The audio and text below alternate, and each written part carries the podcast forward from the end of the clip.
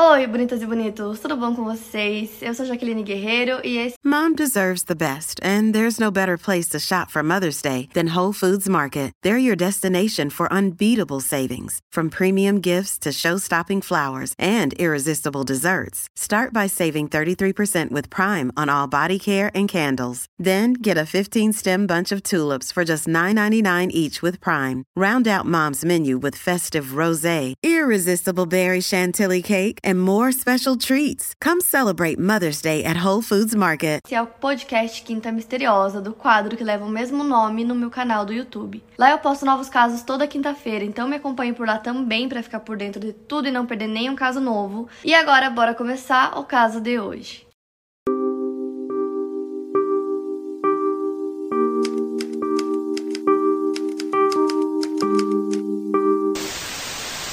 David Albert Lanson nasceu no dia 29 de novembro de 1902 em Cupertino, no condado de Santa Clara, Califórnia, nos Estados Unidos. Filho de Albert Bigelow Lanson e Ellie Genevieve Lanson, o David frequentou a Palo Alto High School, onde foi um dos principais diretores e escritores do campus, além de ter sido presidente do corpo estudantil da escola. Depois de sua formatura no ensino médio, David se tornou gerente de vendas da Stanford University Press. Ele se graduou na Universidade de Stanford em 1925 e se interessou pelo mundo da leitura e atuação. E ele se casou com a Aline Warden Thorpe, que nasceu no dia 23 de abril de 1904, em Barton County, Missouri. Eles se casaram em 1928. Aline foi editora do The Stanford Daily e fez um mestrado em jornalismo em Stanford. Ela também editou a seção feminina do Daily quando era graduada. E após uma passagem como editora assistente na Stanford Illustrated Review, ela trabalhou como secretária executiva. O casal tinha um casamento feliz, eles viviam em uma casa no campus de Stanford e tiveram uma filha juntos que nasceu em 1931, chamada Aline Genevieve Lanson. Mas o apelido dela era Jenny. No Memorial Day de 1933, a governanta do casal estava de folga e eles tinham deixado a filha na casa da avó, então o casal estava com a casa só para eles. Por volta das 9 horas da manhã daquele dia, o David estava no quintal da casa, limpando o quintal, juntando as folhas, ele estava fazendo uma fogueira. É, e era um dia bem quente, então ele estava sem camisa e ele estava conversando com o vizinho dele. Uma hora depois, às 10 da manhã, a Julia Place, que era uma corretora de imóveis, chega no local e ela tinha levado um casal com ela, porque o casal estava procurando uma casa para alugar no verão e eles alugariam a casa deles no verão, então ficou combinado que ela iria até lá e ela bateu na porta, só que ninguém atendeu. Então ela decide ir para a parte de trás da casa, ela encontra o David lá, ele estava sem camisa, com uma enxada na mão.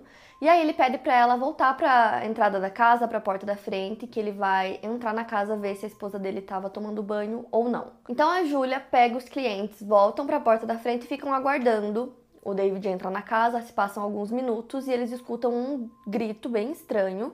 E de repente ele desce, abre a porta, agora ele estava com uma camisa toda ensanguentada e ele estava chorando, dizendo que a esposa dele havia sido assassinada. E a Júlia se lembra dele olhar para ela e falar: chame a polícia e encontre o assassino. A primeira pessoa da vizinhança a chegar na casa foi a senhora Bufford Brown. Ela disse que se lembra de chegar, entrar e ver o David ajoelhado no banheiro com a cabeça da esposa no colo, chorando, histérico. E aí ela achou que era melhor que ele saísse do lugar e fosse para outra sala. Então ela fala que tentou colocar ele em outra sala, ele estava meio cambaleando, que ele desmaiou. E que quando ela conseguiu tirar ele do banheiro, ela começou a limpar o banheiro. E aí, quando a polícia chegou no local, pelo menos seis vizinhos já tinham entrado e saído da casa, do banheiro, mexido nas coisas. O banheiro era bem pequeno, não tinha nem 7 metros quadrados. Então essas pessoas moveram as evidências, deixaram rastros de sangue por toda a casa, tava uma bagunça fora que uma das vizinhas começou a limpar as coisas também, como eu falei para vocês.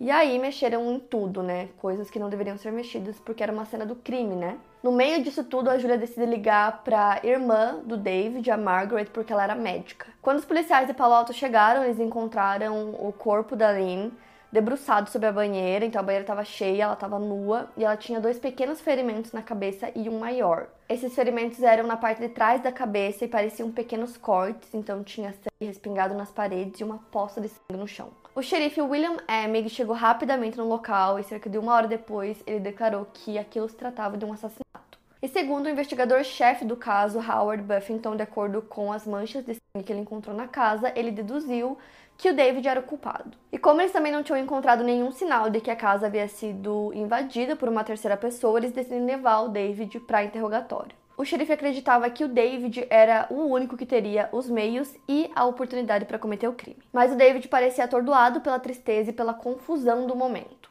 E aí ele começa a dar a versão dele para a polícia. Então ele contou que a moça que trabalhava para ele estava de férias e que eles decidiram levar é, a filha deles, a Jenny, para casa dos avós. Ele disse que na noite anterior eles tinham saído à noite para jogar bridge e tinham voltado para casa por volta das 11 horas. Ele disse que a Aline falou para ele que ela não estava se sentindo muito bem e sempre que ela estava meio mal, ele ia dormir no quarto dos fundos. Então foi o que ele fez naquele dia. Ele disse que por volta das quatro da manhã ela gritou chamando pelo marido, ele foi até lá e levou uma sopa de tomate com um sanduíche de queijo para ela. Ele também disse que para fazer ela se sentir melhor, ele fez uma massagem nas costas dela, depois ele deixou ela no quarto e foi para o outro quarto dormir. Ele acordou por volta das 6 horas da manhã, tomou o café da manhã e foi trabalhar no quintal. Ele conta que ele voltou para dentro da casa por volta das 9 horas para acordar a Aline. Ele disse que ele preparou um banho de banheira para ela e também preparou o café da manhã dela, que ele levou em uma bandeja. Depois disso, ele voltou a trabalhar no quintal e ficou lá até a Júlia chegar na casa, né, com os clientes. E aí ele disse que ele estava com a blusa suja de sangue porque ele tentou reanimar a esposa. A polícia revistou o quintal, né, e revistou aquela pilha de folhas que ele estava queimando. E lá eles encontraram um cano de metal que media 30 centímetros. Testes realizados no objeto identificaram a presença de sangue e também eles tinham encontrado umas manchas que pareciam ser sangue na varanda dos fundos da casa. Já na varanda da frente da casa não havia nenhuma mancha de sangue e se um intruso tivesse entrado na casa, ele teria que usar essa varanda para conseguir sair da casa. Então, para os investigadores estava claro que o David era culpado, eles precisavam entender qual teria sido a motivação do crime. E para os jornais locais, o caso era um prato cheio, né? Então a vítima era jovem, bonita, com uma morte misteriosa e um suspeito muito improvável, né? E tudo isso no campus da Universidade de Stanford. O David foi mantido como suspeito em San José e aí a imprensa estava em cima do caso, né, cobrindo tudo sobre o caso. E ao mesmo tempo estava acontecendo um outro caso do outro lado do país, que era o sequestro do bebê Lindenberg em 1933. Então estavam falando muito sobre esse caso, que inclusive eu contei para vocês tem algumas semanas, tem pouco tempo, vou deixar aqui em cima para quem não viu, eu contei esse caso. E na época, como ninguém tinha sido preso pelo caso do bebê Lindenberg, é, as manchetes eram extremamente sensacionalistas, então os jornais estavam vendendo muito só com especulação. E aí, quando o caso do David aconteceu, os jornais pensavam que iam conseguir o mesmo feito é, no caso dele. E haviam muitos boatos, né? Um deles era de que o David estava traindo a esposa com a empregada da casa, que se chamava Doris Roberts, e ela estava grávida. Ela era bem jovem, então suspeitava-se que o pai do bebê fosse o David. Então, passam alguns meses, o bebê nasce, eles fazem testes, né? Com o cabelo do bebê e descobrem que não era o David, era assim o noivo da Doris, que era o pai. Inclusive, a Doris falou sobre o relacionamento dos seus chefes, ela dizia que o casal era muito amoroso, que parecia muito feliz e tal. E aí a polícia conseguiu o diário da Aline, eles começaram a ler o diário dela para ver se tinha alguma coisa que indicasse algum tipo de conflito no casamento deles e não encontraram nada. Só que aí uma outra empregada, que era uma empregada substituta que também trabalhava na casa dos Lenson, deu a versão dela que era completamente diferente. O nome dela era Clara Mowitz e ela disse que estava na hora de alguém falar a verdade. Ela disse que acreditava que alguém tinha assustado a Doris para que ela não falasse nada. Segundo a Clara, o temperamento do David não era fácil. Ela disse que a Aline tinha muito medo do marido e que ela estava com a saúde bem debilitada. No dia 15 de The longest field goal ever attempted is 76 yards. The longest field goal ever missed? Also 76 yards. Why bring this up? Because knowing your limits matters both when you're kicking a field goal and when you gamble. Betting more than you're comfortable with is like trying a 70 yard field goal. It probably won't go well. So set a limit when you gamble and stick to it. Want more helpful tips like this? Go to keepitfunohio.com for games, quizzes, and lots of ways to keep your gambling from getting out of hand. julho aconteceu uma audiência preliminar que foi filmada e transmitida durante três dias, então o caso estava tendo muita atenção da mídia. A rua que ficava a casa dos Lençol teve que ser fechada pela polícia porque as pessoas é, ficavam indo lá o tempo todo, não só os jornalistas, mas pessoas curiosas também, então tiveram que fechar a rua.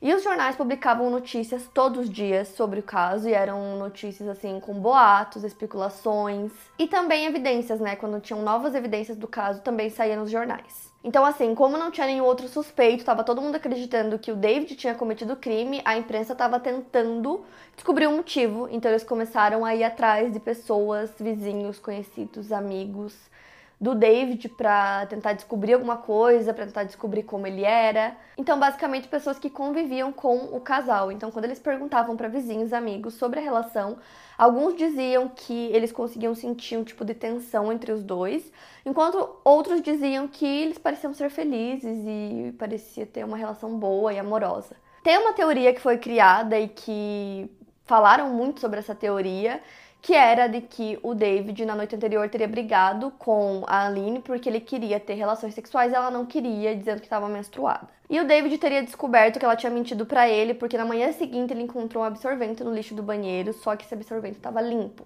E aí outra teoria levantada era de que ele matou a esposa porque ela descobriu que ele era infiel. Então teve aquela teoria, aquele boato que eu falei para vocês que acreditavam que ele tinha é um caso com a empregada, mas aí ela estava grávida, se provou que o bebê era do noivo dela, do marido dela. E aí tinha uma outra teoria sobre ele ter um caso com outra mulher. Essa mulher era Sarah Kelly, ela era divorciada, ela era loira. Eles tinham se conhecido já há muito tempo, 10 anos antes, quando eles trabalharam juntos em um jornal. Só que aí ela casou, né, com um homem e ele casou com a Aline. Só que aí eles se reencontraram por acaso no Sacramento Union, que era onde ela trabalhava, e ele fez algumas reuniões por lá em 1932. Ou seja, no ano anterior, né? Porque o caso aconteceu em 1933. E aí, durante a investigação, a polícia encontrou alguns poemas de amor que a Sarah tinha escrito e eles estavam dentro da gaveta do David. Só que esses poemas ela tinha mandado para ele para serem publicados e não que fossem endereçados a ele. Porém, sabe-se que ele enviou flores para ela em cinco ocasiões diferentes, porque todas as vezes é, a conta chegou no endereço da casa dele. Tanto o promotor distrital Fred Thomas quanto o xerife William Emig pintaram a imagem do David para a imprensa com a imagem de uma pessoa desonesta, afirmando que, segundo o testemunho médico, era impossível que a morte da Lynn tenha sido acidental. Para reforçar o caso, a promotoria contratou o Dr. Eo Henrich, o principal criminologista da época. Sempre que podiam, o promotor e o xerife estavam nos holofotes da mídia. Eles deixavam explícito que para eles era muito claro que a Aline havia sido assassinada e seu assassino era David. A defesa se agarrou nas testemunhas Doris Roberts, a empregada, e Sarah Kelly, né, a possível amante, que não gostavam dos holofotes, mas elas poderiam neutralizar os ataques que a promotoria estava fazendo em relação ao caráter do David. Porém, a Clara, que era a empregada substituta, que não tinha boas opiniões sobre o David, gostava bastante dos holofotes, gostava de dar entrevistas, de ser o centro das atenções. Haviam diversos questionamentos ao redor do caso, um deles era a dúvida em relação a como David teria agido. Se ele tivesse matado a esposa antes das 9 horas da manhã daquele dia, como ele estaria tão relaxado e calmo conversando com o vizinho minutos depois. E aí, conforme o caso ia avançando, uma reviravolta aconteceu. O Dr. Heinrich examinou a cena do crime e constatou que, na verdade, a morte da Aline foi sim um acidente. Dessa forma, ele abandonou a promotoria e se juntou à equipe de defesa do David. O julgamento dele começou em 24 de agosto de 1933 e todos os jurados desse julgamento foram selecionados de Santa Clara, uma área rural. Então a promotoria argumentou que a motivação do David, né, para cometer o crime seria sexual, porque ele estava tendo um caso com uma mulher divorciada e loira, então eles estavam provavelmente se referindo a Sara, e que ele estava muito frustrado é, sexualmente no casamento dele. E algumas testemunhas também relataram que a Aline é, tinha alguns problemas de saúde, então ela ficava doente com certa frequência. O próprio David disse né, que no dia anterior à morte dela, ela não estava se sentindo bem, estava com dor de estômago e que ele tinha ido dormir no outro quarto por conta disso. Já a promotoria argumentou que na verdade eles estavam dormindo em quartos separados porque eles estavam tendo problemas conjugais e que o David estava muito irritado por conta disso. Então a teoria criada pela promotoria foi que naquela manhã o David e a Aline tiveram uma discussão enquanto ela estava no banheiro. É, ele acabou assassinando a esposa usando aquele cano de metal.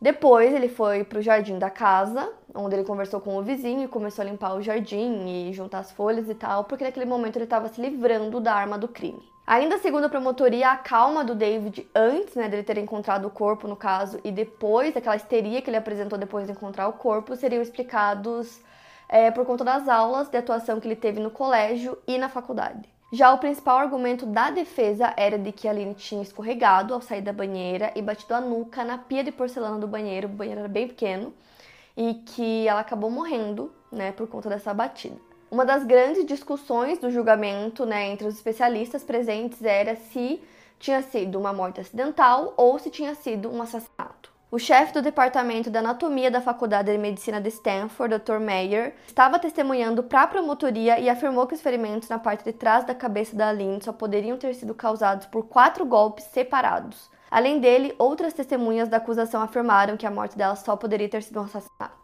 O principal especialista da defesa era o famoso criminologista Dr. Heinrich, que, como eu falei para vocês, inicialmente tinha sido contratado pela promotoria, mas depois de suas pesquisas, ele disse que percebeu que o David era inocente, então ele foi pro lado da defesa. Ele refutou as alegações da promotoria sobre o sangue no cano, mas foi impedido de testemunhar que a morte da Aline foi uma queda acidental na banheira. O juiz impediu porque ele decidiu que essa evidência havia sido baseada em experimentos que não eram válidos do ponto de vista científico. E mesmo que a suposta amante do David tenha sido usada amplamente pela promotoria, ela não foi chamada para depor nesse julgamento. E a defesa do caso também não conseguiu trazer ela para refutar aquelas alegações né, de infidelidade do David, né, do caso entre os dois. O promotor do caso utilizou uma tática de apelação de emoção para com o júri. Então ele provocou alguns conflitos de classe, né, entre o júri, que era em sua grande maioria de origem rural, enquanto o réu era um homem que teve muita educação e tinha estudado em Stanford. E também o promotor fez questão de exibir algumas fotos do corpo da Aline, né, da cena do crime. E para trazer ainda mais drama, ele bateu naquele tubo de metal na bancada do júri. E além disso, ele também leu uma cena de um livro do Charles Dickens. E a cena em questão é um relato é, onde o personagem espanca a namorada até a morte.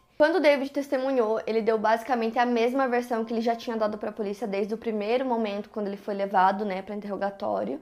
Então ele deu a mesma versão. E ele também relatou que o corpo da esposa tinha deslizado de volta para a banheira depois que ele tinha pegado ela pela primeira vez.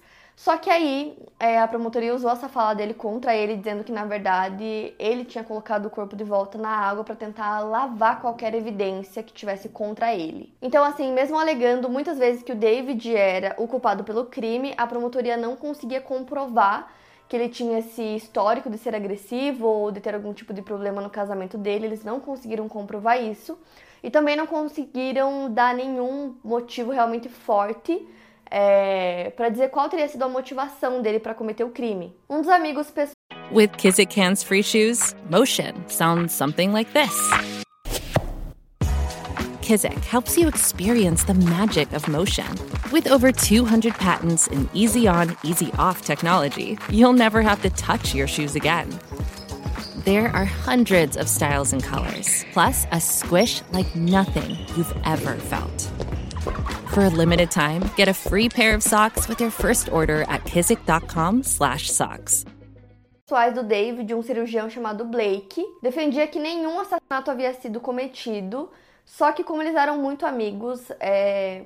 pode ser que esse relato dele tenha sido um pouco tendencioso para ser favorável para amigo dele. E a defesa do David tentou mostrar e se agarrou muito é, na versão de que a morte teria sido acidental, que ela tinha escorregado e batido a nuca. Mesmo que a promotoria tenha mostrado através da análise que seria muito difícil que ela escorregasse daquela forma e que o acidente fosse fatal. E eles nunca exploraram a possibilidade de uma terceira pessoa ter ido até a casa, cometido crime e fugido. E teve uma coisa também que aconteceu que foi um jovem estudante, ele disse para a polícia que ele viu no dia anterior ao crime e na manhã do crime um homem muito estranho, com um comportamento suspeito, caminhando próximo da casa da Aline e do David. A polícia nem explorou esse depoimento, nunca investigou mais a fundo para tentar descobrir quem era esse homem. O julgamento do David durou três semanas. O júri, composto por sete homens e cinco mulheres, deliberou por oito horas antes de chegar ao veredito. David foi considerado culpado de homicídio doloso e foi condenado à morte em 16 de setembro de 1933. O veredito chocou tanto a comunidade acadêmica quanto a comunidade jurídica. O juiz o sentenciou à forca na prisão estadual de San Quentin em 90 dias, sujeito à apelação. Dez dias depois do veredito, o advogado de defesa do David e o promotor do caso brigaram do lado de fora da sala de audiências no tribunal e a briga precisou ser apaziguada pelo enxame de repórteres que estavam no local. A notícia da acusação e posteriormente a notícia da sentença recebida motivaram um grupo de amigos da Universidade de Stanford a formar o que eles chamaram de Comitê de Defesa de Lenson, que era um grupo em apoio ao David. A irmã do David, Margaret, organizou um processo de apelação no caso e durante esse processo ela pediu contribuições financeiras para conseguir custear as despesas legais. Além disso, a Margaret incentivava que os criminologistas acadêmicos se manifestassem contra a decisão judicial para o seu irmão. O advogado de defesa do David escreveu um resumo de apelação pro bono e o resumo tinha 622 páginas e desafiava todos os aspectos do caso apontados pela promotoria. Os professores de inglês de Stanford, Francis Russell e Ivor Winters, condensaram o argumento em um panfleto de 103 páginas para consumo público. O panfleto O Caso de David Lanson foi assinado por 20 notáveis professores, escritores, médicos e clérigos. Inclusive, o Ivor Winters era um crítico literário e poeta, ele trabalhava como professor no departamento de artes, e através do panfleto ele desmascarou todos os detalhes do caso. No panfleto, ele apresenta testemunhos de pessoas que conheciam o casal e como elas observavam o comportamento dos dois e a relação que eles tinham. Através de sua pesquisa, ele concluiu que não se tratava de um assassinato, já que Helene tinha um histórico do desmaio, principalmente quando estava em ambientes mais quentes e ela sofria com fraquezas em seus tornozelos. Dessa maneira, ele demonstrou em seus escritos, através de uma reconstrução de acontecimentos, como Helene caiu na banheira. Um sobrinho do David chamado Warren Toitz, que tinha 11 anos na época do julgamento, ia com a mãe dele entregar refeições quentes para o tio em San Quentin e posteriormente na prisão do condado de Santa Clara. Segundo ele, todo o processo de prisão do seu tio custou muito, tanto financeiramente quanto em termos de paz para sua família. Atualmente ele é advogado e disse que mesmo que o processo tenha sido assustador, tudo o que ele observou influenciou na escolha da sua profissão.